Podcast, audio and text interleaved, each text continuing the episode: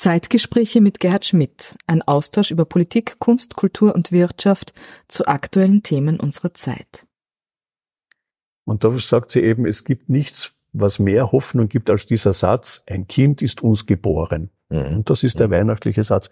Und deswegen, das leuchtet mir irgendwie absolut ein. Es ist ein Weihnachtswunsch. ich hätte mir jetzt nicht erwartet, dass Sie mit Hannah Arendt argumentieren, aber ich bin, bin zutiefst beeindruckt.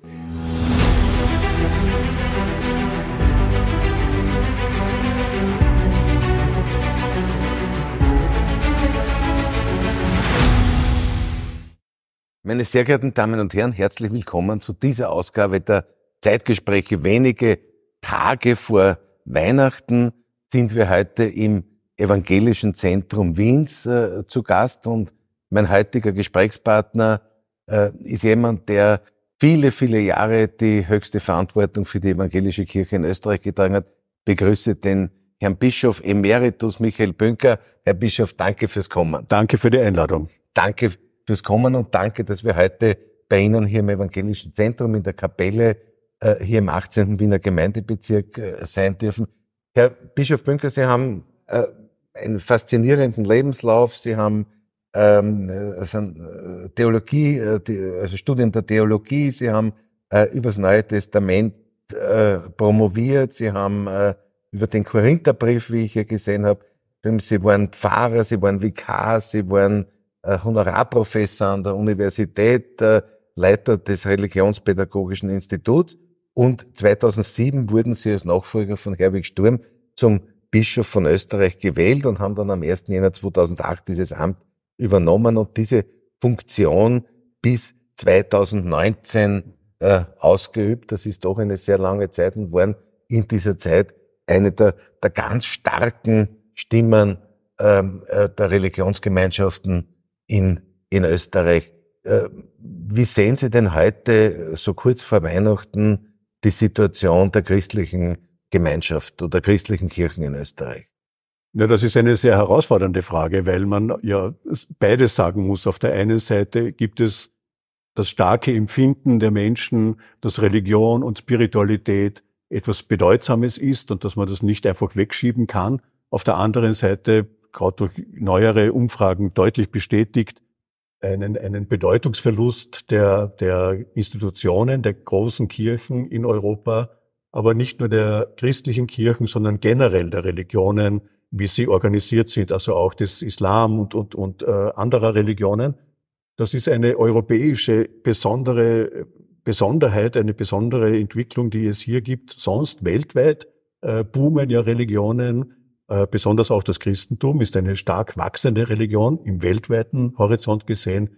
Aber Europa ist hier eine interessante Ausnahme, mhm. wo man wenig äh, an Antworten weiß, warum das so ist.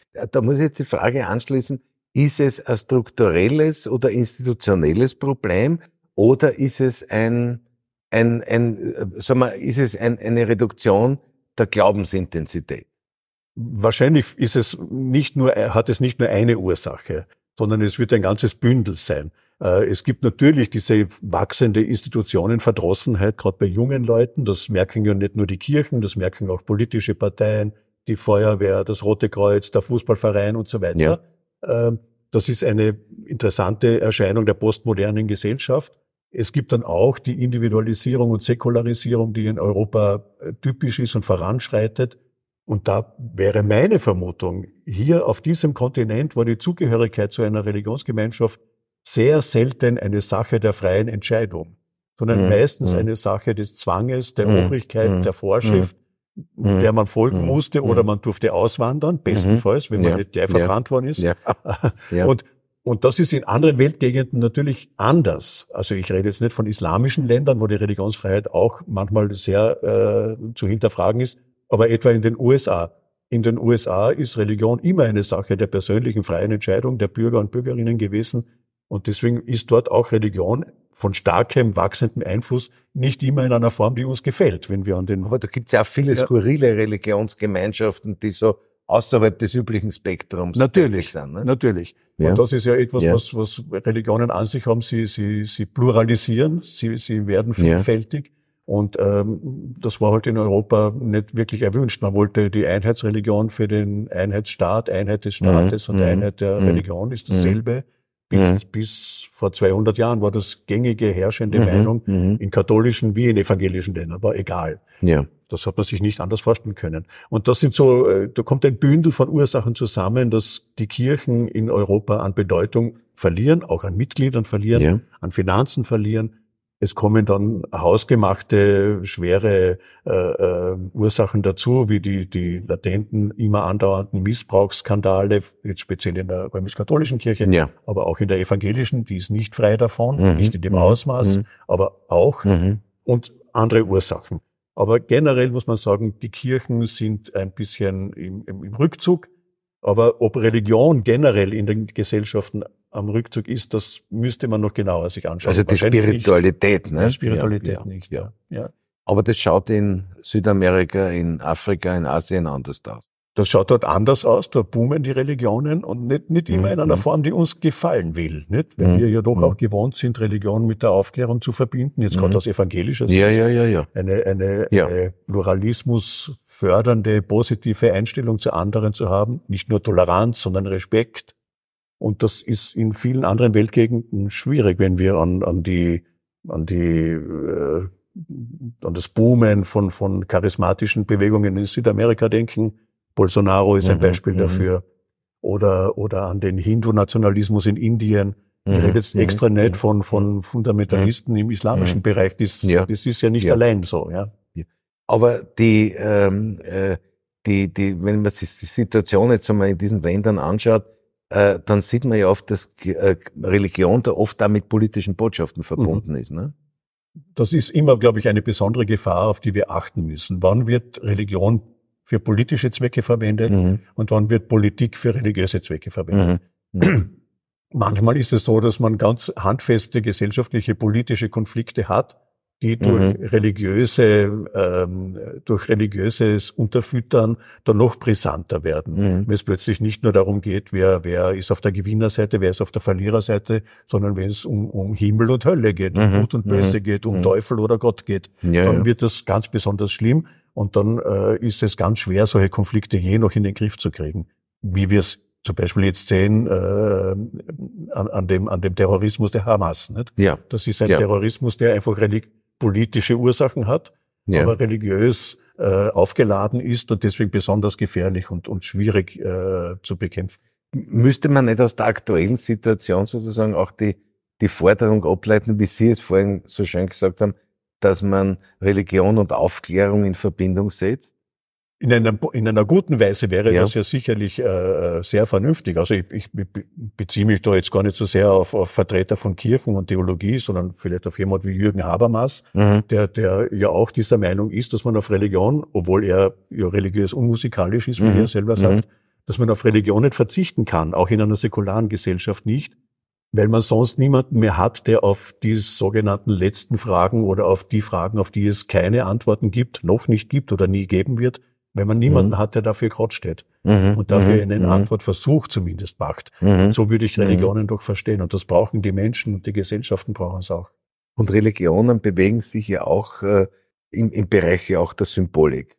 Die Symbole sagen ja etwas aus oder vermitteln eine Botschaft. Also wenn wir, wenn, wenn der gesamte Kosmos der Symbolik, der Rituale, alles Mhm. das, was wir haben, was wir jetzt vor Weihnachten natürlich Mhm. besonders Mhm. deutlich spüren und sehen, in seiner positiven Form, aber auch in der Mhm. vielleicht manchmal Mhm. belastenden Form, ja, Mhm. beides gibt's ja. Mhm. Äh, wenn wir das nicht hätten oder das nur der freien Marktwirtschaft überlassen würden, dann wäre das, glaube ich, ganz äh, schlecht aus meiner Sicht. Das würde ich mir nicht wünschen sondern ich denke, es ist gut, wenn es auch Einrichtungen gibt, die für die Glaubwürdigkeit der Symbolen, Symbole stehen und die für die, für die Vollziehbarkeit von Ritualen stehen. Ja. Wenn man zu Weihnachten in eine Kirche geht, einen Christbaum aufstellt, ein Lied Ja. gemeinsam singt. Ja. Das sind lauter so elementare Ja. Formen von Ritualen und Symbolen. Ja. Ja. Jetzt ist die, die äh, evangelische Kirche ja eine, die in der Gesellschaft immer sehr engagiert ist. Neben ihnen ist ein Adventgrand von der Diakonie. Äh, und äh, sie haben sich ja immer sehr stark gemacht, sozusagen auch für die soziale Symmetrie, für die Schwachen in der Gesellschaft, Mhm. gegen die Ausgrenzung. Was ist da die Botschaft immer gewesen und was ist sie vor allem? Die Botschaft ist, glaube ich, ähm, sehr einfach. Das ist immer das Neue Testament, das ist immer das, das mhm. Kind, das jetzt geboren mhm. wird, also das, mhm. der, der, Jesus mhm. von Nazareth, ein Zimmermannssohn. Mhm. Mhm. Und ähm, die, schon die Umstände der Geburt zeigen, es geht nicht um die Königspaläste und es geht nicht um die Villen der wohlhabenden Leute, sondern es ist ein Stall. Es ja. ist ein Kind, das in der Obdachlosigkeit äh, auf die Welt kommt und dessen Zukunft völlig ungewiss ist. Und das ist, glaube ich, etwas, wo man von Anfang an sagen kann, daran sind Christen und Christinnen irgendwie orientiert. Mhm. Was ihr den mhm. geringsten getan habt, das habt ihr mir getan. Das ist der eine Satz, der daraus bleibt. Und das zweite ist einfach das Beispiel des barmherzigen Samariters, dem man ruhig eine Samariterin mhm. an die Seite stellen könnte. Ja, ja. Also das selbstverständliche Helfen mhm. und nicht mhm. zu fragen, was kostet's mich und was bringt mhm. es, mhm. sondern einfach, wenn jemand am Wegrand liegt und Hilfe braucht, nicht zu fragen, sondern zu tun. Und ich glaube, das sind so diese Grundimpulse, die, die aus dem Neuen Testament für die Kirchen bis heute verbindlich sind. Und da sehe ich natürlich die Evangelischen in besonderer Weise dran gebunden. Der Adventkranz ist ein Beispiel dafür. Der kommt ja aus der Diakonie ja, ja. und ist genau in diesem Milieu mhm, mhm. der Straßenkinder in Hamburg erfunden mhm, und entwickelt mhm, worden. Aber da wissen wir uns ja einig mit vielen Christen und Christinnen anderer Religionen bis hin zum derzeitigen Papst. Jetzt ist die Verbindung der Religionsgemeinschaft, der christlichen Religions Religionsgemeinschaften natürlich, so wie Sie gesagt haben, etwas sehr Wichtiges. Wir haben in Europa, wenn wir uns die Gesellschaften in ganz Europa anschauen, dann sehen wir ähm, durchaus eine Spaltung äh, in den Gesellschaften. Mhm. Wir sehen, dass äh, Extremismen zunehmen, wir sehen, dass Rassismus zunimmt, äh, dass Verhetzung zunimmt. Äh, welche Aufgabe kommt da den Religionsgemeinschaften zu? Ich glaube, eine sehr zentrale Aufgabe. Die Religionsgemeinschaften müssen, die Kirchen müssen der Ort sein, wo man immer hinein kann und wo grundsätzlich jeder und jede willkommen ist. Es gibt bestimmte äh, Grundvoraussetzungen, Grundbedingungen. Also ich würde sagen, Antisemitismus, Rassismus ist ein No-Go für mhm. den christlichen Glauben. Ähm, die Ideologie, die in Europa zweimal in den Untergang geführt hat, einmal der extreme Nationalismus im Ersten Weltkrieg und der Rassismus der Nationalsozialisten. Mhm. Das ist etwas, was, glaube ich, mhm. für, für mhm. Kirchen völlig unakzeptabel ist. Aber sonst sollten sie Orte sein, wo man nicht gefragt wird, welche Partei wählst du und was hast du für eine Meinung zur Impfung und so weiter, sondern wo man auch zusammenkommt bei völlig gegensätzlichen Meinungen. Da ist ein Bündnis der, der gut, äh, der Gutgesinnten oder der, der Verbindenden nicht notwendig. Ich glaube, es ist dort, es ist dort das notwendig, was man äh, Toleranz. Der, der Staat ja. muss nicht tolerant sein. Ja, da hat ja. äh, Goethe, Goethe hat das schon kritisiert und gesagt, das heißt beleidigen, ja. wenn der Staat jemanden nur duldet. Dem Staat war auch ein großer Aufklärer. Ein großer Aufklärer, ja. genau. Ja. Dem Staat gegenüber haben wir Rechte. Ja, da geht es um Menschenrechte, um Grundrechte, das Recht der Religionsfreiheit und viele andere, die genauso wichtig sind. Aber der Einzelne, die Einzelne soll tolerant sein. Und tolerant heißt nicht nur zu sagen, mir ist egal, was jemand denkt, sondern ich halte sogar aus, wenn jemand etwas denkt und von etwas überzeugt ist, was mir völlig gegen den Strich geht. Dann wird erst die Toleranz äh, auf den Prüfstand gelegt. Vorher braucht man nicht von Toleranz reden. Mhm. Vorher ist es mhm. Gleichgültigkeit oder Ignoranz. Mhm. Aber wirkliche Toleranz beginnt dort, wo jemand eine Meinung vertritt, die mir völlig gegen den Strich geht. Und wo lernen wir das noch? Wenn alle so in ihren abgekapselten Echokammern mit sich selber sich bestätigen und immer nur das Gleiche hören, was sie eh schon wissen, dort lernen wir das nicht. Es gibt ein paar Orte, wo man es lernen könnte. Die Schule ist natürlich der angestammte Ort, das zu lernen. Äh, andere gesellschaftliche Einrichtungen könnten es sein. In der Kultur könnte man es lernen, mehr zu streiten. In den Medien wäre es gut. Mhm. Ja, also mhm. die Kommentarseiten sind leider meistens äh, das Gegenbeispiel dafür. Und natürlich in den Kirchen, mhm. wo man sagt, mhm. Menschen haben einen, eine Würde, einen Wert, der unabhängig ist von dem, was sie denken, glauben und wovon sie überzeugt sind. Das würde aber auch bedeuten, dass die Kirchen stärker in die Gesellschaft rausgehen und sich auch öffnen. Also dass Kirchen sich abkapseln ist überhaupt, glaube ich, schlecht, ja. sondern sie sollten sich viel mehr öffnen. Wir verwenden dafür, also wenn man dran denkt, wie die, wie die Zahlenverhältnisse sind. In ganz Europa sind etwa 50 Millionen Menschen mhm. evangelisch, im mhm. weitesten Sinn. Ja. Das sind nicht einmal 10 Prozent der europäischen Bevölkerung. Die meisten Europäer sind römisch-katholisch oder orthodox. Also diese 50 Millionen sind, und so verstehen sie sich auch immer mehr, wie ausgestreute Samenkörner auf einem Ackerfeld. Mhm, mhm das, mhm. Da verwendet man den griechischen Ausdruck Diaspora dafür. Ja. Also ja. nicht in der Mehrheit. Aber das heißt nicht, man kapselt sich ab, sondern diese Diaspora weiß sich für das Ganze der Gesellschaft verantwortlich. So wie unsere Diakonie. Natürlich. Nicht fragt, bist du evangelisch, bist du katholisch, glaubst du irgendwas, glaubst du nichts, sondern einfach dort hilft, wo es notwendig ist und das auf eine sehr professionelle und kompetente Art und Weise tut, wie auch die Caritas und andere mhm. Hilfsorganisationen natürlich. Aber das ist eben dieses Verständnis, wir sind für das Ganze der Gesellschaft mitverantwortlich aus unserem christlichen Glauben heraus, auch wenn wir zahlenmäßig nicht mhm. viele sind. Ja, aber in Nordeuropa zum Beispiel ist die evangelische Kirche sehr stark. Ne? In Nordeuropa ja. ist die evangelische Kirche sehr stark durch ja. historische. Entwicklungen. Ja. Ähm, jetzt haben wir, jetzt haben Sie das gesagt, äh, sozusagen auch mit der mit der internationalen Situation. Äh, jetzt haben wir die drei großen monotheistischen äh, Religionen, also das Judentum und den den Islam, wie kann man denn da die, die Brücken stärken oder die Verbindungen stärken? Es gibt ja viele Initiativen und Projekte der Verständigung. Äh, dem, dem Judentum gegenüber ist es natürlich jetzt äh, aus, aus österreichischer Sicht immer auch eine, eine, ja. eine Eins, Schuldeinsicht äh, damit verbunden.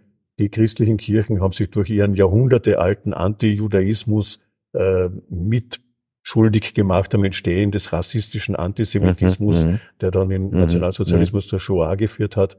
Wir Evangelische blicken immer noch mit Schrecken auf die antisemitischen Äußerungen von Martin Luther, mhm. die wirklich äh, furchtbar sind und ähm, distanzieren uns auch ganz eindeutig davon. Also hier braucht es viel an Verständigung im sogenannten christlich-jüdischen Dialog. Mhm. Und äh, genauso braucht es auch Verständigung, Kennenlernen, Vertrauen und, und, und gute freundschaftlich-nachbarschaftliche Beziehungen zu den muslimischen Gemeinschaften. Gerade auch in Österreich, wo wir alle auf, auf einer guten rechtlichen Grundlage, äh, religionsrechtlichen Grundlage in dieser Republik äh, zusammenleben können. Das ist, glaube ich, schon eine gute Voraussetzung dafür. Also man, es braucht diesen, dieses Gespräch und wenn alle drei zusammenkommen, dann ist es ganz besonders interessant. Also ich erinnere mich immer noch mit großer Dankbarkeit an, an Reisen ins sogenannte Heilige Land, also nach Jerusalem, mit, mit muslimischen, jüdischen, christlichen Vertretern. Dort lernt man am meisten. Ja, wenn Sie an einem Freitagnachmittag im Zentrum von Jerusalem sind, dann haben Sie äh, im, im geografisch engsten Bereich sozusagen alle drei großen Weltreligionen so sozusagen äh, beieinander. Und Sie erleben das am Freitagnachmittag, die Schabbat beginnt, die, die, die, die Muslime gehen zum, zum Freitagsgebet, ja. die, die Christen in die, in die Kirchen. Mhm. Also am Freitag kommen die muslimischen Geschäfte ja. zu, am Samstag die jüdischen und am ja. Sonntag die christlichen. Also so ist es, ja. man muss genau überlegen, wann man wo was ja. kaufen will. Ja. Aber man hat es wirklich auf engstem Genau. Wie, wie, wie, wie politisch, Sie haben, äh, darf den Kirche sein, Sie haben vorher angesprochen, ähm, die schrecklichen Verbrechen des Nationalsozialismus, die ja auch die evangelische Kirche oder evangelische Geistliche auch in besonderer Weise ähm, betroffen hat. Ähm, Wenn es heute um Fragen der Demokratie geht oder sozialen Sicherheit, also alle die, Vor die Vorbedingungen, die eine Gesellschaft instabil halten können, wie politisch darf da eine Kirche oder Glaubensgemeinschaft sein? Also ich glaube, sie muss da politisch sein. Wobei man natürlich immer dazu sagen muss, das heißt jetzt nicht in irgendeinem Sinn äh, einer, nicht parteipolitisch einer, einer Partei. Ja. ja, ja, ja. Aber, aber im, im, im im Sinne dessen, dass man so, beim, beim Propheten Jeremia im Alten Testament gibt es den Satz, suche der Stadt Bestes, ja, mhm, also den mhm, Auftrag, mhm. Sich für das, mhm. für das Beste im Zusammenleben der Menschen einzusetzen. Und das ist ein Auftrag, der für die Kirchen auf jeden Fall gilt mhm. und für die Religionen auf jeden Fall gilt. Also wenn Religion nur so der geschützte Bereich wäre, wo es um das sogenannte Seelenheil ginge, das wäre ja. wirklich eine Verkürzung und eine, eine, eine Pervertierung von Religion. Es darf auch keine Vertröstung auf ein Jenseits sein oder so etwas. Das haben wir alles gehabt und das soll es nicht sein. Sondern Religion soll Menschen dazu befähigen, äh, ohne Scheu, ohne Furcht, äh, auch vor den großen Fragen und vor den großen Problemen in einer Gesellschaft zum Guten zu wirken und für ein gutes Leben für alle sich möglichst einzusetzen. Das ist, glaube ich, mhm. etwas, was sehr eindeutig ist, auch über religiöse Grenzen hinaus. Ist die europäische Integration ein großes Thema für die Kirchen? Also für die Evangelischen auf jeden ja, Fall. Ja.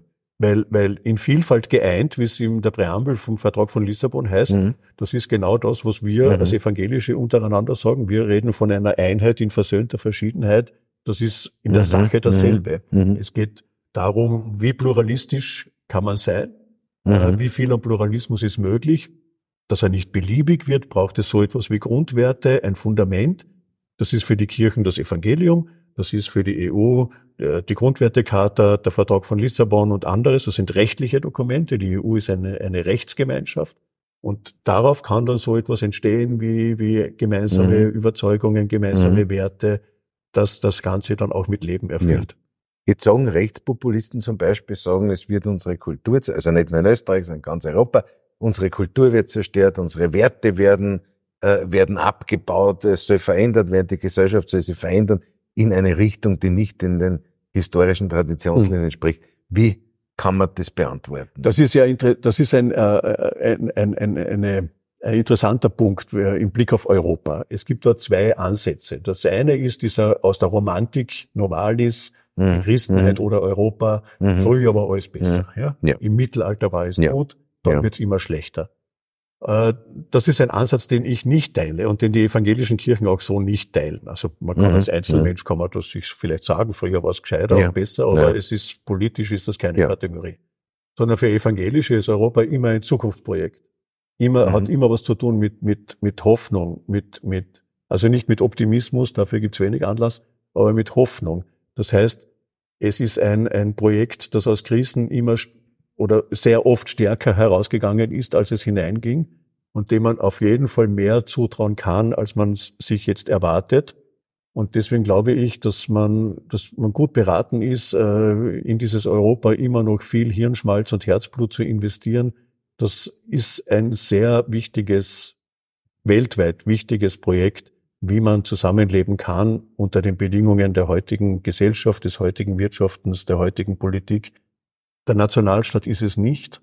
Und mhm. äh, gerade Europa ist ein, ein, ein, ein Feld, auf dem man sieht, wohin das führt, wenn man nur auf den Nationalstaat setzt. Die ethnische Identität ist es nicht. Das hat man im, in Jugoslawien gesehen und sieht es auch an anderen Konflikten bis heute, dass es das nicht ist, sondern es muss etwas sein, was vor uns liegt. Und da können die Kirchen, glaube ich, schon ihren Beitrag leisten, weil sie ja die Hoffnungsträger und Trägerinnen sind und sie auch ermutigen wollen. Ja, wenn wir die Zeit vor 1945 uns anschauen und die Zeit nach 1945, dann kann man bei aller Kritik am europäischen Projekt ansagen, es ist faktisch das größte Friedensprojekt der europäischen Geschichte. Äh, äh, wie soll ich das jetzt sagen? Überzeugter äh, stimme ich dem Friedensnobelpreis 2012 für die EU ja, zu. Ja, ja, ich finde, das war ja, okay. Aber genauso muss man sagen, umso erschrockener ich bin natürlich über den Krieg in der Ukraine. Ne? Dass natürlich, der Krieg jetzt in Europa wieder ähm, durch, die, durch die Aggression Russlands äh, plötzlich wieder Realität ist und uns bestimmt und man weiß nicht wie lang. Äh, das ist etwas, was natürlich belastet und bedrückend ist. Da trifft, driften ja auch sozusagen die Teile der Orthodoxie mhm. auseinander. Ne? Ja. Und wie? Ja. Und, und also man muss aufpassen, nicht? Die EU hat doch diese beiden großen Versprechen den Menschen gegeben. Sie ist ein Friedensprojekt Demokratien führen keinen Krieg gegeneinander. Ist das so ein ja. bisschen eine, eine weit verbreitete Meinung? Hat man immer so, sagt ja, man, ja, ja, ja. Bis jetzt stimmt's Wirkliche auch. Demokratie. Wirkliche Demokratie, ja. ja. Aber äh, jetzt ist der Krieg in Europa Realität seit, seit dem zerfallenden Jugoslawien und jetzt besonders durch die Ukraine. Und das Zweite ist, äh, die EU ist ein Wohlstandsprojekt. Mhm. das ist auch ein Versprechen, das vor allem für die jungen Leute mhm. so wohl nicht mehr in Zukunft halten wird. Ja. Also man muss da beide Versprechen noch einmal ein bisschen ja. entweder nachjustieren oder, oder, oder etwas anderes finden. Die sind brüchig geworden. Ja. Die sind brüchig geworden. Herr Bischof, ich wollte Sie noch etwas ganz anderes fragen. Wir haben jetzt über internationale Fragen, über äh, Geschichte, ähm, äh, über, über Werte sozusagen äh, gesprochen. Ähm, wie halten es denn die, die christlichen Kirchen oder die evangelische Kirche mit den Naturwissenschaften. Hm. Ist durch Darwin eine Kränkung erfolgt oder hat man sich da wieder versäumt? also die, die äh, jahrhundertelange, äh, das jahrhundertelange Gegeneinander des christlichen Glaubens und der Naturwissenschaften, das ist seit Galilei ist das ja klassisch, ja. Mhm. Und ähm, hat natürlich in gewisser Weise nicht nur die römisch-katholische Kirche betroffen, die noch mehr, weil sie noch viel mehr auf ein homogenes Weltbild Wert gelegt hat, bis hin zum Antimodernismus des, mhm. des frühen mhm. äh, 20. Jahrhunderts mhm. sogar mhm. noch und, und äh, einen Index verbotener Bücher und so weiter. Das hat alles so ein bisschen eine hermetische, abgeschlossene äh, äh. Atmosphäre geschaffen. Das war bei den Evangelischen ja so nicht unbedingt der Fall. Aber freilich gibt es auch auf evangelischer Seite die, die, die Kränkungen, die, die drei berühmten, also der Kopernikus mhm. die mhm. erste und, und äh, Darwin die zweite und Sigmund Freud die dritte, dass man nicht, im, nicht einmal im eigenen Seelenhaus äh, die Herren und Herrinnen sind, sondern mhm. andere dort bestimmen. Naja, also, äh, aber das heißt doch, dass man, man muss schauen, wie geht Glaube und Vernunft zusammen? Das ist eine wichtige ja. Frage. Ja. Wie geht Glaube und Vernunft zusammen? Äh, Sie haben es am Anfang mit Aufklärung angeschaut. Ja, ja. und, und, und ähm, da, äh, im, im Ausgang dieser Frage oder in der Beantwortung dieser Frage hat ein berühmter Theologe der damaligen Zeit, Friedrich Schleiermacher, gesagt, es kann ja nicht so sein, dass die Vernunft mit dem Unglauben mhm. marschiert mhm. und die Religion mit mhm. der Unvernunft. Sondern es mhm. braucht, äh, mhm. da, mhm. dann sind die, die religiös sind, die Dummen, ja. Und je gescheiter man wird, umso weniger ist man religiös. Also ja. da würde ich sagen, da widersprechen ja viele prominente Physiker, Physikerinnen von Arnold Zeilinger bis, ja, ich weiß nicht wohin. Äh, man muss beides unterscheiden, in einer richtigen Form aufeinander beziehen. Äh, die Frage, wie weit die Naturwissenschaft Antworten findet auf die großen Fragen, die sich heute stellen, ist immer auch eine offene Frage. Also man soll auch nicht in den, auf die, auf die, wie soll man sagen, auf der anderen Seite vom Pferd fallen und jetzt glauben die Naturwissenschaften mhm. werden das Heil mhm. bringen. Mhm. Auf viele Fragen wissen sie die Antworten mhm. nicht. Was ist mit der dunklen Materie und was ja. weiß ich was alles, ja. Also viele Fragen. Und auf der anderen Seite die Religion, die sich auch nicht anmaßen sollte, die mhm. zu sein, die mhm. auf solche Fragen eine Antwort weiß. Sie stellt, gibt Antworten für andere Fragen vielleicht eher auf die Frage, was ist der Sinn? Aber die Naturwissenschaft kann uns auch die Grenzfragen aufzeigen. Ne? Das tut sie ja auch. Ja. ja. Sie zeigt uns ja ganz deutlich die Grenzfragen und ich glaube, dort, wo beide Seiten sich äh, ihrer Grenzen bewusst sind, dort mhm. wird es ja interessant. Dort können die Funken sprühen. Karl Schönborn hat einmal gesagt, dass er mit jeder naturwissenschaftlichen Errungenschaft oder mit jedem naturwissenschaftlichen Fortschritt ein, ein immer stärkeres Glaubensbekenntnis verbindet. Ja, ja, das leuchtet mir sehr ein, ja. Ja. ja. Herr Bischof, jetzt haben wir wenige Tage, wenige Tage vor Weihnachten. Wir haben die, die großen, die großen sozialen Spannungen, die es in Europa gibt, äh, und die Situation der Kirchen angesprochen. Was ist denn Ihre äh, persönliche Hoffnung für das neue Jahr, für die Zeit nach Weihnachten? Was Ihre, Ihre Botschaft in Richtung Weihnachten? Hm. Ich habe gerade vor kurzem eine sehr interessante Diskussionsveranstaltung gehabt mhm. zum Thema Weihnachten zwischen Sehnsucht und Beliebigkeit, mhm. wo eigentlich alle Aspekte dieses bemerkenswerten Festes äh, auf den Tisch gekommen sind, das ja auch ein Fest ist, das durchaus Menschen feiern, die gar nicht einer Kirche angehören mhm. und mhm. viele auch feiern ohne religiöse Motivation, als Familienfest oder wie auch immer. Und das ist alles auch sehr legitim. Und beim Nachdenken darüber, was jetzt äh, mein, mein, mein Sinn, der mir einleuchtende Sinn von Weihnachten sein könnte, Jetzt abgesehen von allem, was der christliche Glaube und mhm. die Bibel mhm. erzählt mhm. und berichtet, die Geschichten von mhm. der Geburt in mhm. Bethlehem, mhm. da stoße ich immer wieder auf die Hannah Arendt, die jüdische ja. Philosophin Hannah Arendt, die äh, zwar Schülerin war von Martin Heidegger, aber sich in vielem ja. unterschieden hat. Er hat das menschliche Dasein beschrieben unter dem Stichwort der Mortalität. Wir sind alle, wir unterliegen alle dem Sein zum Tode. Mhm. Letztlich geht alles mhm. den Bach hinunter. Mhm. Und das stimmt schon auch, wir sind alle sterblich, da muss man nichts äh, schönreden, stimmt. Aber die Hannah Arendt dreht das ein bisschen um und sagt, wir sind wohl noch mehr bestimmt durch die Natalität, dadurch, dass wir Geborene mhm, sind. Mhm. Und äh, mhm. verwendet dieses Kunstwort der Geburtlichkeit, nicht Sterblichkeit, sondern Geburtlichkeit. Mhm. Und sagt, was gibt uns denn Hoffnung in dieser Welt, in der so wenig Grund für Optimismus besteht? Ich mache da immer einen Unterschied zwischen Hoffnung ja. und Optimismus. Ja. Was gibt es denn Hoffnung in dieser Welt? Ein neuer Anfang, etwas, wo keine Voraussetzung da ist und äh, etwas, wo noch alle Möglichkeiten offen sind. Und das immer wieder überzeugend zu erleben, das kann uns auch Möglichkeiten eröffnen, die wir noch gar nicht sehen. Und das ist für sie die Geburt eines Menschen. Und da sagt sie eben, es gibt nichts, was mehr Hoffnung gibt als dieser Satz, ein Kind ist uns geboren. Mhm. Und das ist der mhm. weihnachtliche Satz. Und deswegen, das leuchtet mir irgendwie absolut ein. Es ist ein Weihnachtswunsch. Ich hätte mir jetzt nicht erwartet, dass Sie mit Hannah Arendt argumentieren, aber ich bin, bin zutiefst beeindruckt. Ich habe von ihr einen Satz mitgenommen, der mich persönlich auch sehr mhm. beeindruckt. Sie hat einmal äh, gesagt, einsam ist nur, wer nicht denkt. Ja. Ja, einsam ist, ist nur, wer nicht denkt. Ja. Und äh, Sie werden Weihnachten im christlichen Einsatz sein in der Kirche. Ein bisschen, wie, ja. wie, wie es bei uns äh, für Ruheständler ist. Die dürfen alles und müssen nichts mehr. Ah ja, der, ja. Der, auch das ist ein symbolischer Begriff der Ruheständler.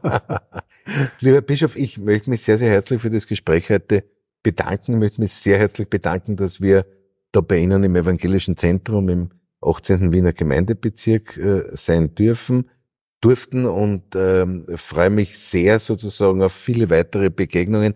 Wünsche Ihnen eine wunderschöne Weihnachtszeit und alles, äh, alles Liebe und alles Gute, das Sie sich nur wünschen. Auch ich sage herzlichen Dank für das Gespräch und wünsche Ihnen und allen, die zuschauen, frohe und gesegnete Weihnachten. Und jetzt glaube ich, dürfen wir gemeinsam den Adventkranz erleuchten. Das machen Oder wir. illuminieren. Ja, Advent beginnt nicht am 1. Dezember, Nein, sondern am ersten Adventssonntag. Am ersten Adventssonntag, ja. Und je nachdem, wie der 24. Ja. Dezember genau, und fällt, haben wir das Minimum. Und ja, ja. Heute ist das, das theoretische Minimum. Ja. Also es beginnt mit dem ersten Adventssonntag. Die großen Kerzen sind die Sonntage. Und da kommen die Wochentage dazu. Da wird man mehr wie ein Streichholz brauchen. ja. Schauen wir mal.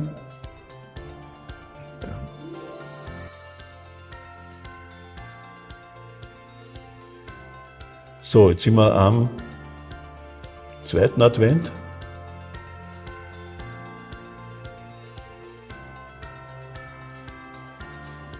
Es ist wirklich kurz. Alle, die noch keine Weihnachtsgeschenke ja. haben, erschrecken. Ja, sehen, das was wir geht tun.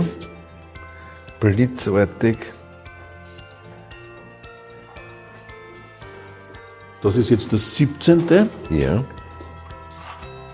Und jetzt werde ich Sie bitten, lieber Herr Schmidt, dass Sie wie weit? Genau.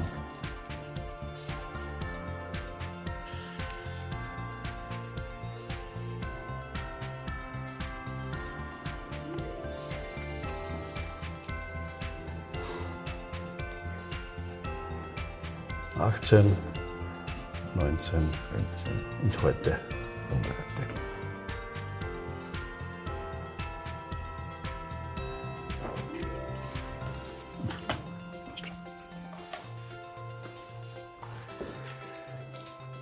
Das ist er. Ursprünglich war es ein Wagenrad beim Wichern, ja. bei diesem Herrn Wichern ja. in Hamburg, ein ja. Wagenrad, das im Zimmer aufgehängt war. Und da waren die Kerzen natürlich größer. Wir haben es draußen auch größer noch. Ja. Und wir haben es noch, noch ins Alpenland sozusagen transferiert und äh, ja. haben das Reisig und, und, und manche alpenländische Schmückungen da ergänzt. Genau, ne? genau. Und vor allem reduziert auf die Sonntagskerzen ja. Und, und äh, in katholischer Tradition drei dunkle, mhm. eine helle, mhm. weil ein Sonntag heißt ja Freuet euch, der ja. Gaudete Sonntag, also daher kommt das. Und der Kranz ist auch von der Diakonie gestiftet, die sich ja sehr stark sozusagen gerade um Weihnachten engagiert, also auch für Menschen in Not, in Einsamkeit. Natürlich, ja. ja die, die, Wärmestuben, alle ja. kümmern sich drum und ja. versuchen da möglichst zu helfen, dass in der Zeit, die ja für viele Menschen belastend und bedrückend ist, äh, äh, denen auch geholfen wird. Und jetzt wünschen wir uns was. Ja.